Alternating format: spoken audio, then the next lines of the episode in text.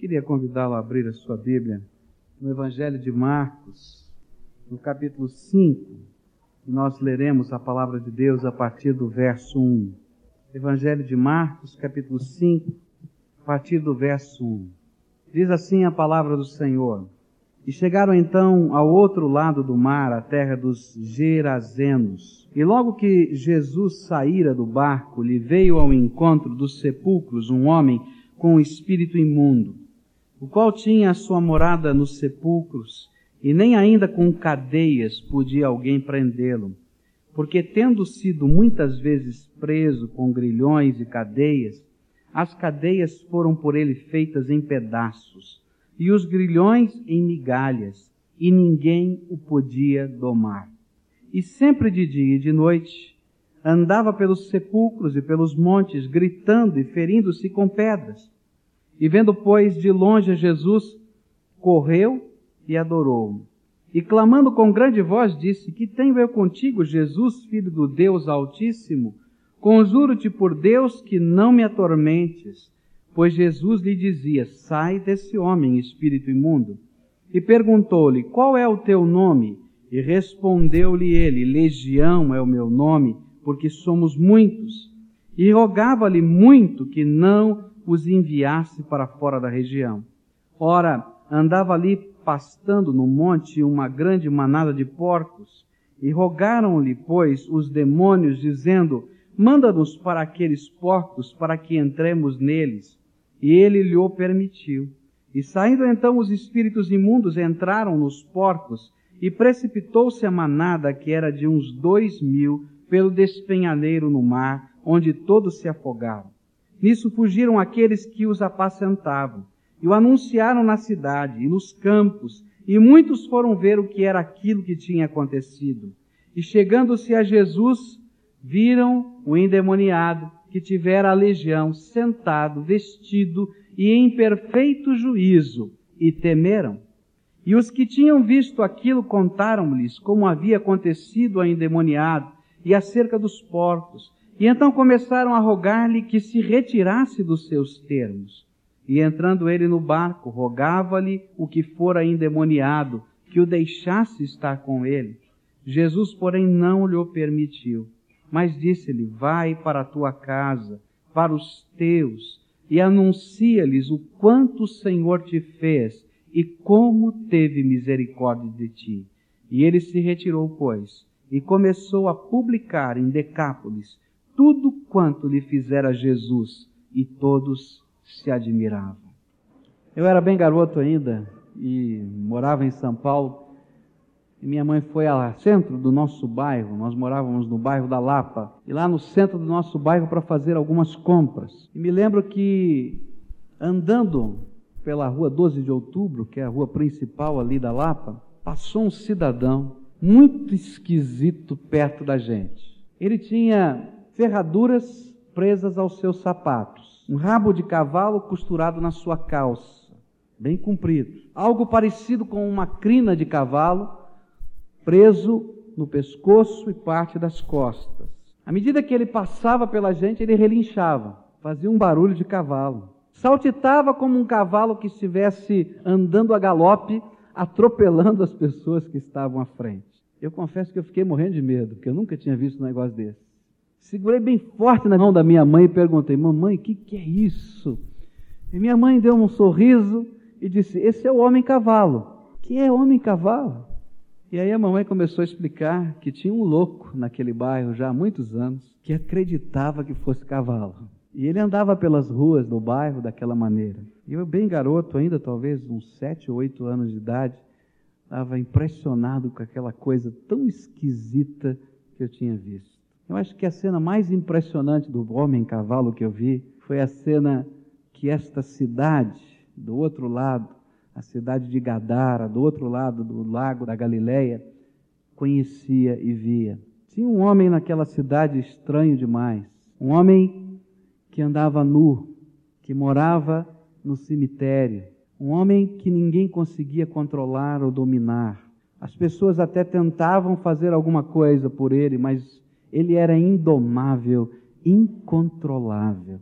Apenas a cidade sabia que tinha um louco, um endemoniado naquele lugar, que nem nome aparece nas Escrituras. Mas à medida que eu vou olhando para esse relato bíblico, eu fico pensando na vida deste homem.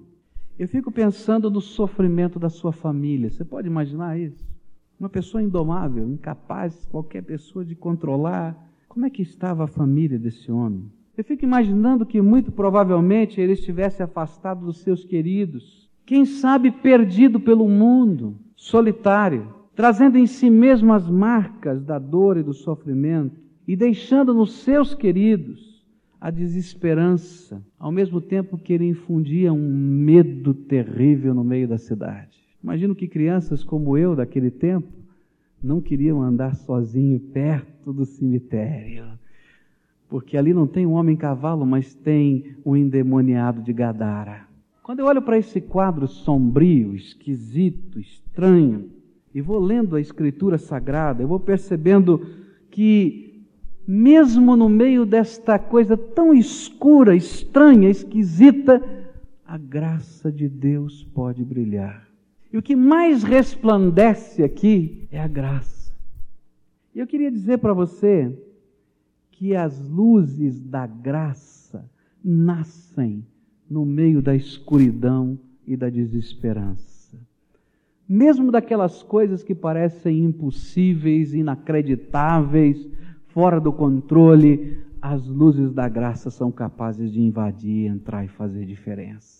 Eu queria olhar para esse texto e tentar ajudar você a perceber essas luzes. Cada cena aqui retratada pelo apóstolo, retratada pelo evangelista Marcos, vai apresentar como é que essa luz entra, como é que essa luz faz diferença, como é que essas coisas da graça de Deus podem acontecer na nossa vida. A primeira cena que eu encontro aqui nesse texto é a cena de uma batalha perdida. É interessante que o evangelista Marcos quer que nós tenhamos na mente que aquilo que estava acontecendo aos olhos de todas as pessoas era uma batalha perdida, onde o poder destruidor do diabo parecia que tinha alcançado uma vitória final irreversível. Quem pode com o homem de Gadara? A Bíblia nos diz que Satanás havia feito daquele homem, da sua família, dos seus queridos, um ambiente de sofrimento e angústia. E quando nós vamos olhando, vamos percebendo que esse homem, por causa da influência de Satanás na sua vida, perdeu tudo.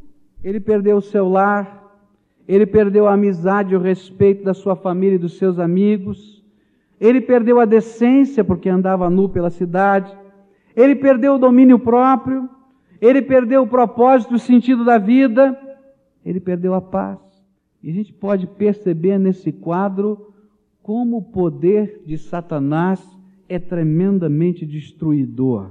A Bíblia nos ensina que Satanás é ladrão, assassino, e que ele veio ao mundo para matar, roubar e destruir. E a cena está bem clara aqui quando a gente olha para o homem de Gadara: destruição, angústia, desgraça.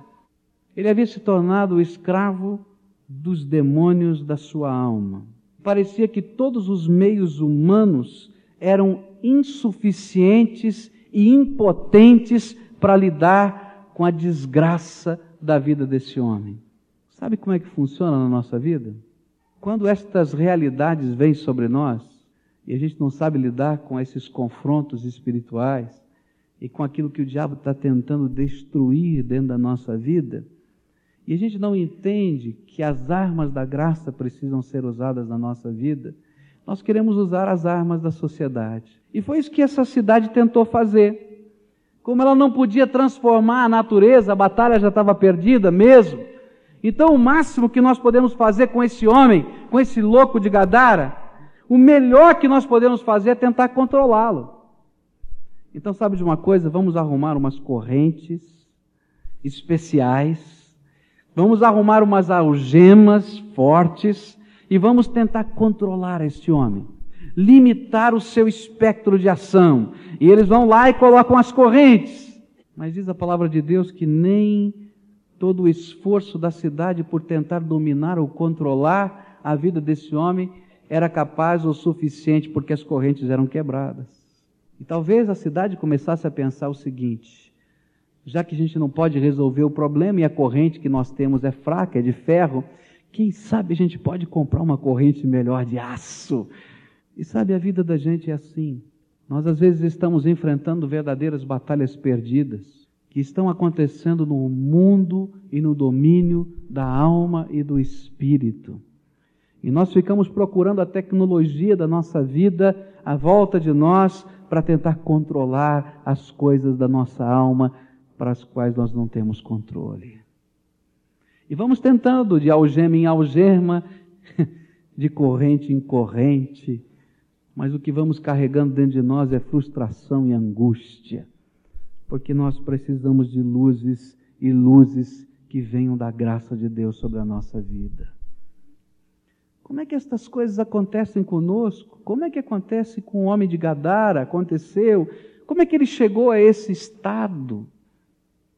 A palavra de Deus nos diz que há caminhos que parecem direitos aos olhos dos homens, mas que o seu fim é a morte.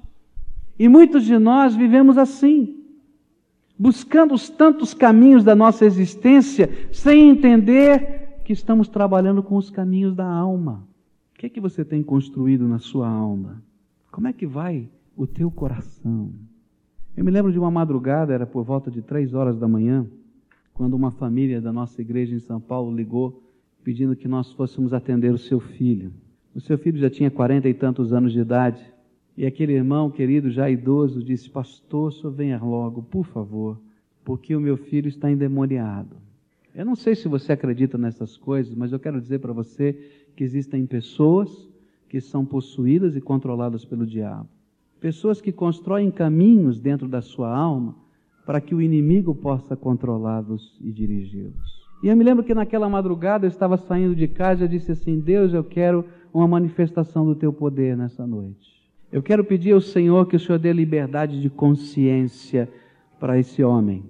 Eu quero pedir que nesse momento o teu espírito esteja impedindo toda a cegueira de Satanás e impedindo com que esse homem não possa entender a mensagem que tu tens para ele. Porque a palavra de Deus nos diz que você repreende a Satanás, ele sai, mas se esse coração fica vazio, não selado pela presença do Espírito de Deus, ele volta com mais sete piores do que ele. É isso que está na palavra.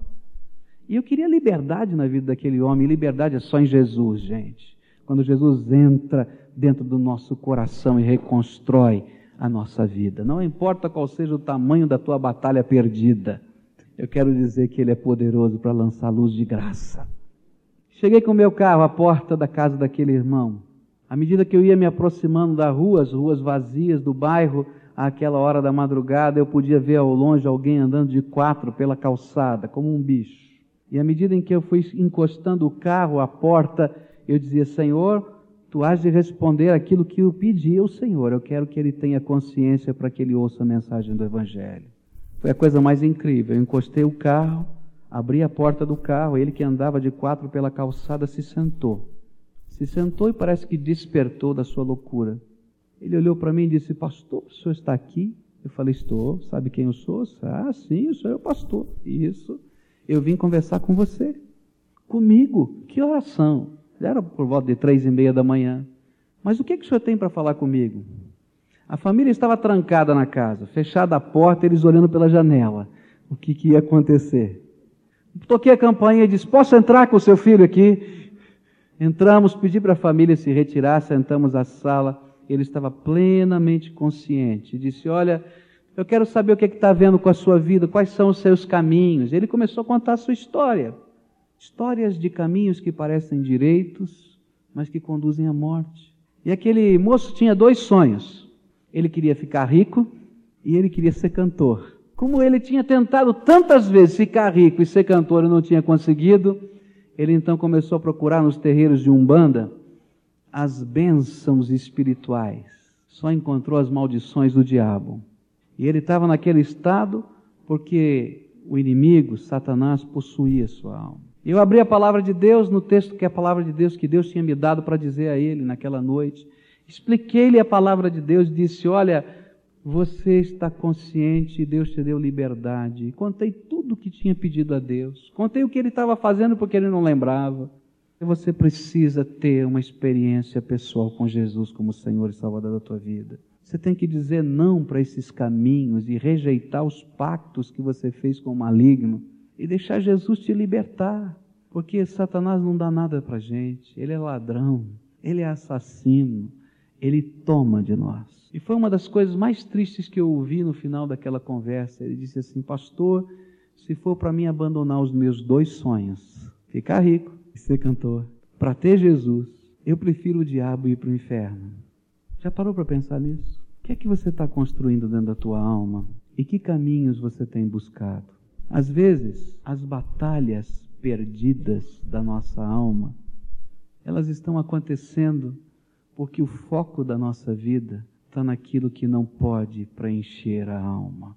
Mas mesmo que você esteja vivendo hoje a maior de todas as batalhas perdidas da tua alma, mesmo que você esteja hoje vivendo aquela situação do impossível dos impossíveis, e mesmo que as coisas estejam acontecendo ao seu redor, como aquela sociedade dizendo: que algema nova eu posso arrumar?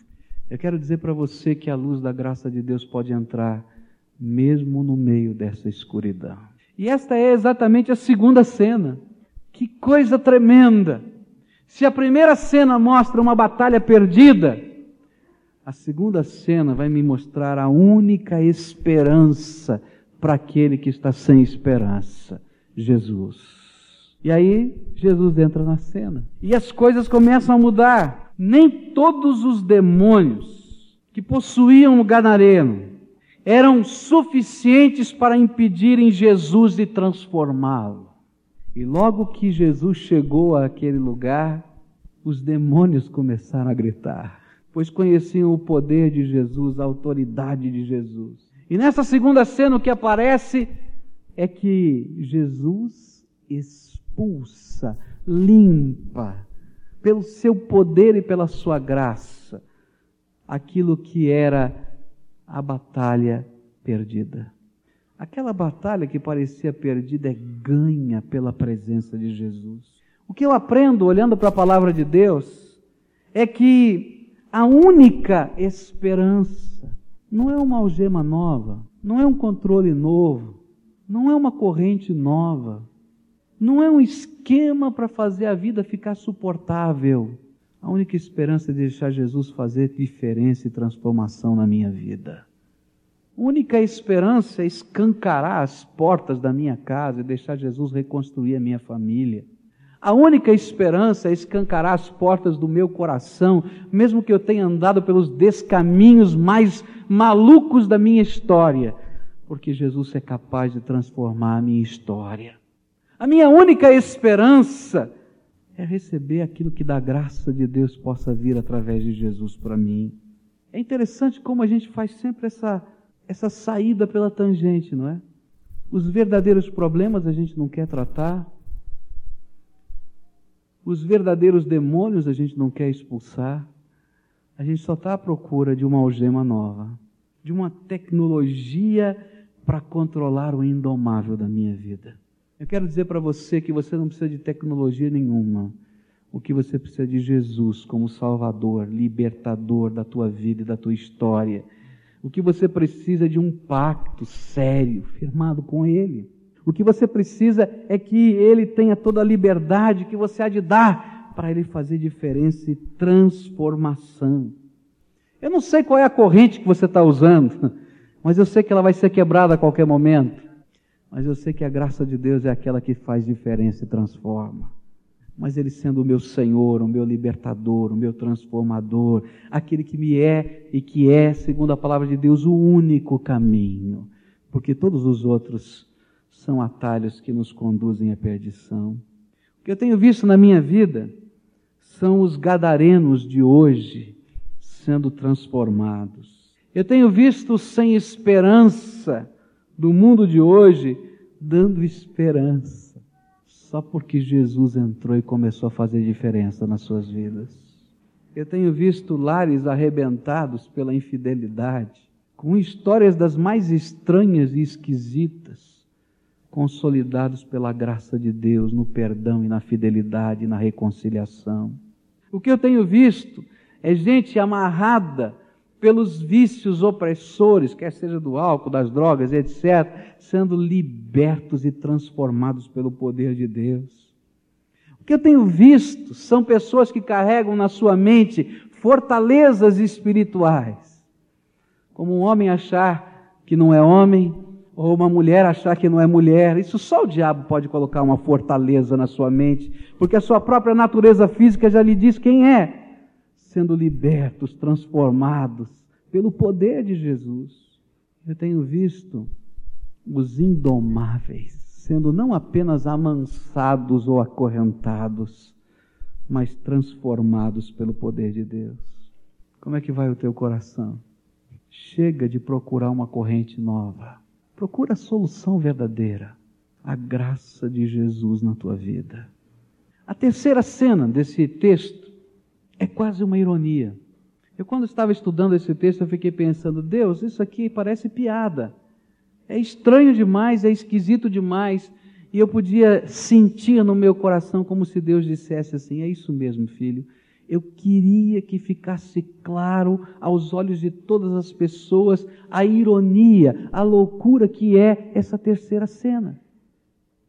Sabe qual é a terceira cena? A difícil escolha que aquela cidade tem que fazer: Jesus ou os porcos?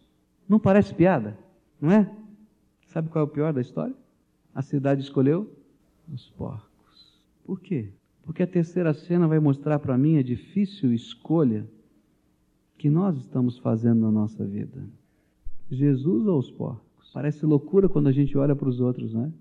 Mas olha para o teu coração. Sabe quais são os verdadeiros dilemas espirituais da nossa alma? Jesus ou os nossos porcos. Eu sei que eu podia falar aqui sobre o valor monetário de uma manada de porcos, dois mil porcos, custa muito dinheiro. Eu não entendo nada de agropecuária, mas eu posso imaginar que custe muito dinheiro. Mas mesmo que eu falasse sobre quanto custa, o final da história seria Jesus ou os porcos. E nós estamos muitos a sofrer e a fugir às vezes da graça de Deus, que está tão perto de nós, porque não temos coragem de tomar uma decisão. A decisão de deixar Jesus ser Jesus, o Salvador e o Libertador da nossa vida. E às vezes fazemos como aquele povo daquela cidade, ficamos admirados com o poder de Deus, ficamos de boca aberta com as coisas grandiosas que Ele pode fazer, mas dizemos: Jesus, vai embora, porque dá prejuízo esse negócio. Eu vou continuar tocando a minha vida com os meus porquinhos. Eu fico pensando: quantos doentes existiriam naquela cidade? A palavra de Deus nos diz que quando ele entrou na cidade de Cafarnaum, ele não curou uma pessoa só, mas multidões ficavam do lado de fora e eram curadas. Alguns desciam até pelo telhado, porque a graça de Deus estava em Cristo Jesus.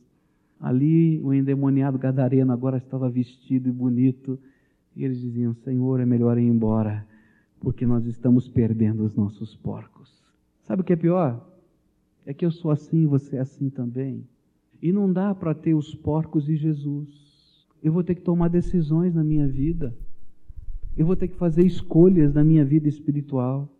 Eu vou ter que optar para que Jesus seja o Senhor da minha vida e o Salvador, senão não tem libertação. Tem muita coisa entulhando a nossa vida. Tem muita coisa que parece importante, valiosa, mas que não vale nada. E eu estou preferindo ser o indomável, o infeliz, o frustrado, o, in, o aquele que está com a sua alma perturbada o tempo todo, ao invés de escolher Jesus mesmo que esses porcos tenham que ir embora. Porque de fato, às vezes amamos mais o que representam esses porcos para nós do que aquilo que o nosso Salvador possa fazer na nossa vida. Quão difícil decisão é a sua. E de propósito eu quero usar de ironia. Você vai ficar com os teus porcos? Eu sei que hoje Jesus chegou bem perto de você. Eu sei que o Espírito Santo de Deus está batendo aí na porta do seu coração porque essa alma indomável que é a tua, ele quer transformar num templo. E na sua vida, controlada pelas algemas e pelas correntes, ele quer transformar num testemunho vivo do poder de Deus. Mas você vai ter que decidir: quer Jesus ou quer continuar com seus porcos? A última cena desse texto aparece quase uma contradição. Já que Jesus tem que ir embora da cidade, o gadareno diz: Olha, não sobrou mais nada para mim aqui, nem eu posso ficar mais aqui nesse lugar. Estou já bonitinho, Jesus, estou apresentável, já arrumei até uma roupinha bonita aqui para mim. Deixa eu entrar no teu barquinho e ir para os lugares onde o Senhor for. E lá o Senhor diz o que, que o Senhor fez na minha vida. Eu vou lhe ser muito útil. E Jesus olha para aquele homem cheio de amor e de misericórdia e diz: Não, meu querido, não vem agora comigo, não, mas volta para a tua casa e vai lá para os teus e anuncia-lhes tudo quanto Deus fez por você. Não pareceria mais natural Jesus deixar o homem entrar no barquinho e seguir pelo mundo como missionário? Mas sabe o que acontece aqui, meus queridos? É Jesus amando de novo. E naquela hora Jesus estava amando os familiares. E naquela hora Jesus estava amando os amigos. Naquela hora Jesus estava amando a casa daquele homem, cheia das marcas do indomável do coração. E sabe por que, que ele envia esse homem? Porque quando Jesus faz transformação na nossa vida e ele habita o nosso coração, ele não dá uma pintadinha por fora e diz: opa, melhorou. Ele nos manda de volta para abençoar e para restaurar aqueles que nós machucamos e ferimos. Você já pode imaginar as marcas da violência deste homem na vida dos seus queridos? Você pode imaginar a casa quebrada? Você pode imaginar as surras. Você pode imaginar as lembranças dolorosas que precisavam ser curadas. Eu quero dizer para você que não precisa ser um endemoniado para ter deixado marcas duras e negativas, quer como filho, quer como marido, como pai, nessa vida. Estou cansado de ver gente assim. Mas eu quero dizer para você que é preciso ser um cristão cheio do Espírito Santo para ter a humildade de admitir as marcas que fez e buscar a restauração, o perdão e a cura. E então lá vai aquele homem. E vai pelos caminhos das dez cidades, Decápolis quer dizer isso. Lugar e região onde todo mundo conhecia o Gadareno. Como talvez se você fosse a Lapa, onde eu morei há tantos anos atrás, e perguntasse: Você já viu o homem cavalo? Dizeriam, já vi, já passou aqui nessa rua. E lá estava ele, para dizer que Deus transforma, que Jesus liberta. E quando ele chega à sua casa, eu posso imaginar o que aconteceu naquela casa. Eu posso imaginar que a princípio a família olhou e disse: voltou. Será que a gente está preparado? Tem corrente nova aí no quintal? Precisa, hein? Porque daqui a pouco a gente não sabe o que vai acontecer. E passa o primeiro dia, o segundo, o terceiro, o quarto, o quinto, um mês, quem sabe um ano, e depois a família está dizendo: é verdade, houve mudança, houve mudança. Se você é aquele que Deus está mandando voltar para abençoar e restaurar, quero dizer para você que a princípio ninguém vai acreditar em você, mas Deus vai usar a sua vida de modo poderoso para impressionar o coração daqueles que te amam quando na medida do tempo eles enxergarem o poder que Deus usou para transformar a tua vida.